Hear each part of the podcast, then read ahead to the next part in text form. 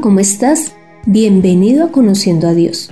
Mi nombre es Consuelo Gutiérrez y te estaré acompañando en este podcast, en donde conocerás más de Dios y podrás llevar a la práctica tu vida de fe. Además, entenderás lo que Dios tiene para ti. Prepárate para que tus ojos sean abiertos y recibas sanidad espiritual y física y encuentres el propósito para tu vida. Todo esto sin importar tu edad, condición social ni conocimientos. Durante nuestra vida de fe podemos llegar a tener la duda de qué es más importante para Dios, que cuidemos nuestro cuerpo o nuestro espíritu. Si vemos a nuestro alrededor podemos observar que la mayoría de personas se preocupan por lucir bien físicamente, otros por su parte intelectual o por su trabajo, o inclusive se dedican a disfrutar el día a día.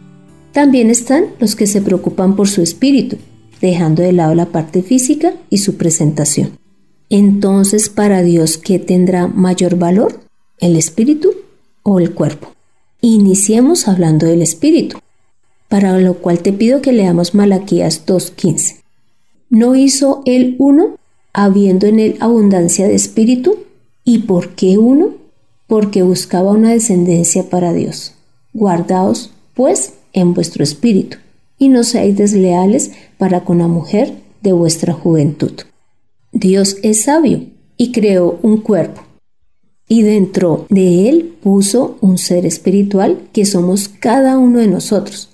Cuando Dios dio al hombre un espíritu, lo hizo con la mirada puesta en Jesús, porque sabía que su palabra, es decir, Jesús, se haría carne y tendría un espíritu.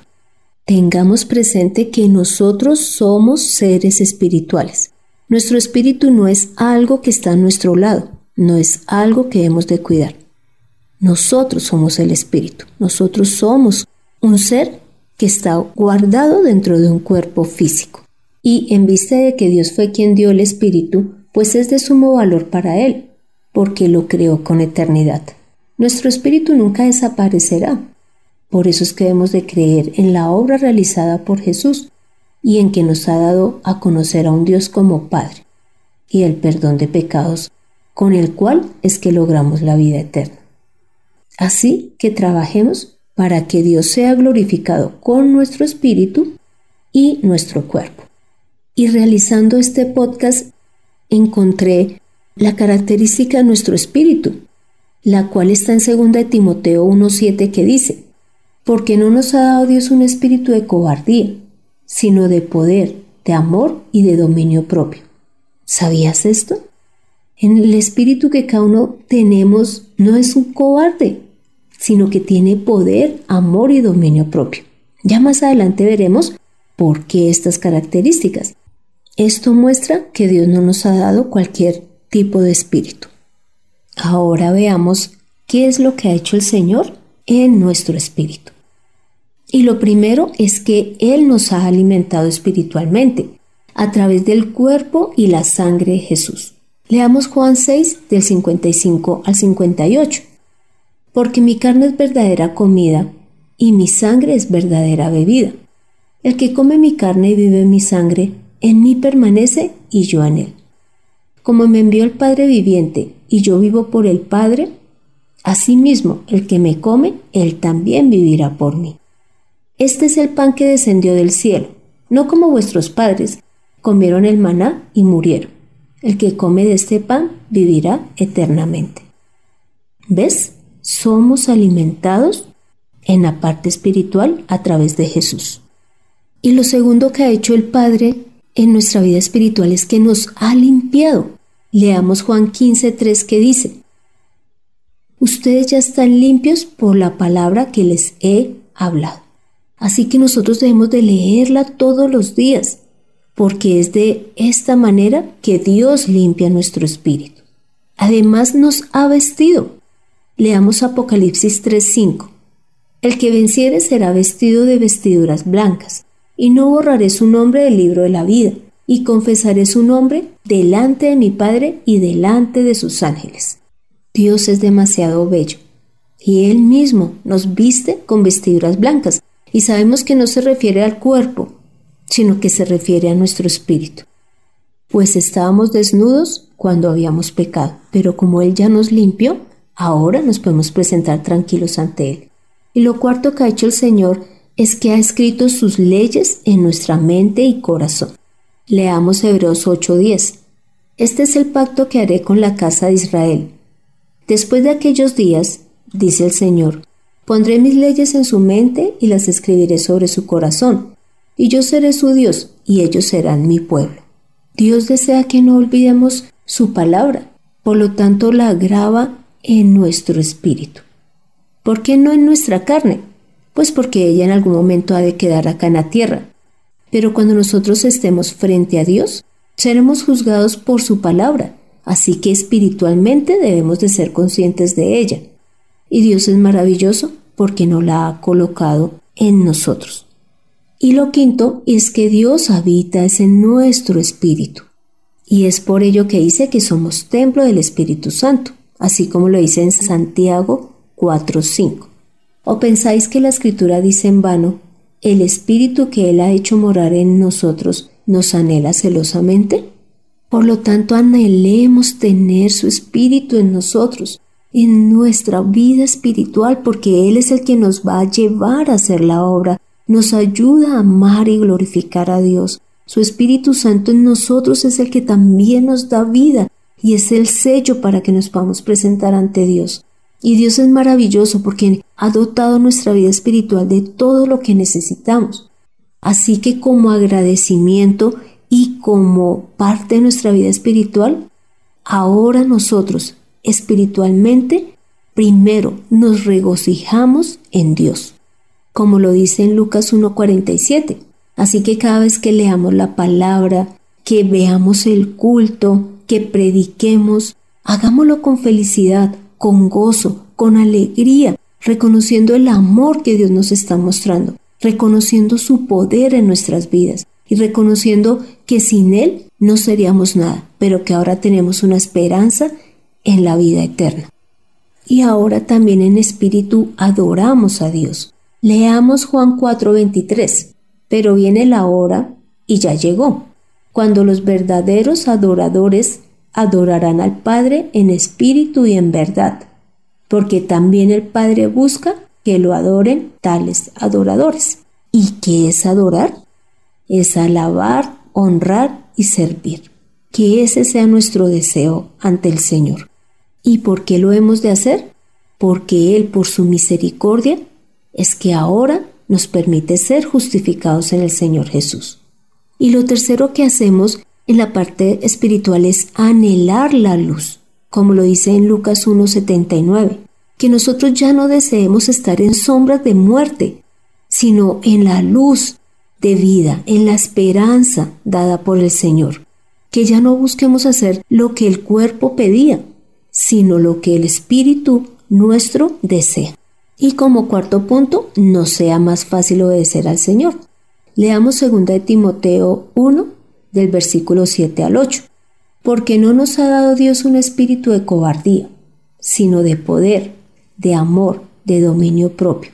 Por tanto, no te avergüences de dar testimonio de nuestro Señor, ni tampoco de mí, preso suyo. Al contrario, participa de las aflicciones por el Evangelio según el poder de Dios. ¿Te das cuenta? Porque arriba vimos cuáles eran las características de nuestro espíritu.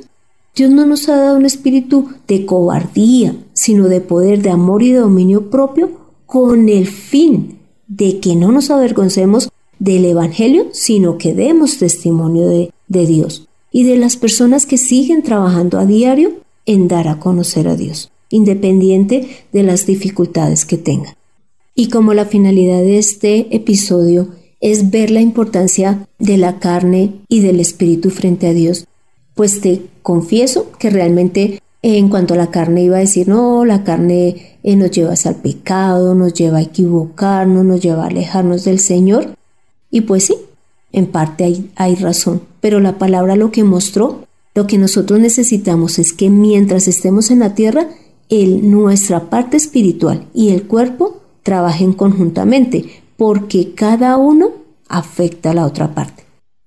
Por ejemplo, leamos Primera de Pedro capítulo 2 del 11 al 12 que dice, Amados, yo os ruego como extranjeros y peregrinos, que os abstengáis de los deseos carnales que batallan contra el alma, manteniendo buena vuestra manera de vivir entre los gentiles, para que en lo que murmuran de vosotros como de malhechores, glorifiquen a Dios en el día de la visitación, al considerar vuestras buenas obras. Ya vimos que el cuerpo sí batalla contra el alma, es decir, contra nuestro espíritu. Pero finalmente nuestra esencia es la vida espiritual, por lo tanto, hemos es de tener dominio sobre nuestro cuerpo porque la finalidad es que Dios sea glorificado cuando Él venga por segunda vez. Inclusive, leamos Proverbios 15:13. El corazón alegre hermosea el rostro, mas por el dolor del corazón el espíritu se abate. ¿Te das cuenta? Si nuestro cuerpo tiene algún sufrimiento, nuestro espíritu también se abate es decir, están unidos. Y leamos Proverbios 17:22. El corazón alegre constituye buen remedio, mas el espíritu triste seca los huesos. Es decir, ahora, si el que está mal es nuestra vida espiritual o nuestro espíritu, el cuerpo también se enferma. Como te puedes dar cuenta, no podemos separar el espíritu del cuerpo mientras estemos acá en la tierra. Ya cuando moramos, sí seremos solo espíritu.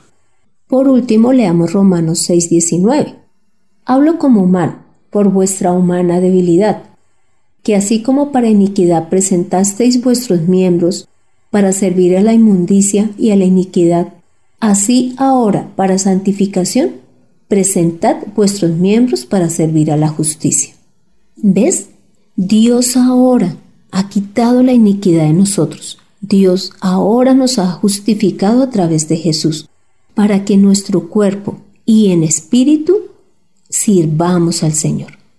Sirvamos a la justicia, sirvamos al que permanece eternamente y nos da la vida eterna. Sabemos que entre el cuerpo y el espíritu, el que va a permanecer es el espíritu. Por lo tanto, nuestra vida en la tierra tendrá provecho cuando trabajamos para Dios, para que Él sea glorificado. Así que busquemos primero su reino y su justicia, que todas las cosas nos serán añadidas. Siendo conscientes de que lo único seguro que tenemos en nuestra vida física es la muerte, mientras que en nuestra vida espiritual, si hemos creído y obedecido al Señor, tenemos por seguro la vida eterna. Partiendo de lo visto, ¿en qué vas a poner más empeño? ¿En tu cuerpo o en tu vida espiritual? El título de este tema es Amemos y trabajemos para Dios con todo lo que somos. Te pido que me acompañes en esta oración.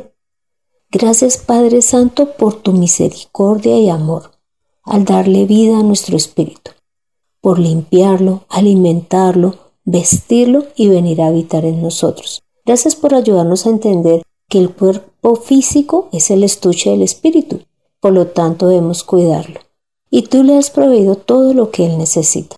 Además, nos ha recordado que el cuerpo debe estar sometido al espíritu para que trabajen conjuntamente en cumplir la obra. Padre, transfórmanos, ayúdanos para que nosotros hagamos las cosas conforme tú las deseas. Te lo pedimos en el nombre de Cristo Jesús. Amén. Toma la mejor decisión. Ama la vida espiritual. Trabaja todos los días en obedecer la palabra del Señor y en recibir lo que Dios nos da espiritualmente. Renueva tus fuerzas a través de las palabras del Señor para ti, en conociendo a Dios. Este fue el episodio 44, en donde vimos la importancia que tiene nuestra vida espiritual en la relación con Dios, pero que mientras estemos en la tierra debemos de trabajar y de cuidar de manera conjunta nuestro cuerpo físico y nuestro vivir espiritual. Te animo para que leas el Salmo 49, el 63 del 1 al 5, que leas Juan 13 del 4 al 11 y 2 de Timoteo capítulo 1 del 7 al 13. Pon en acción lo aprendido.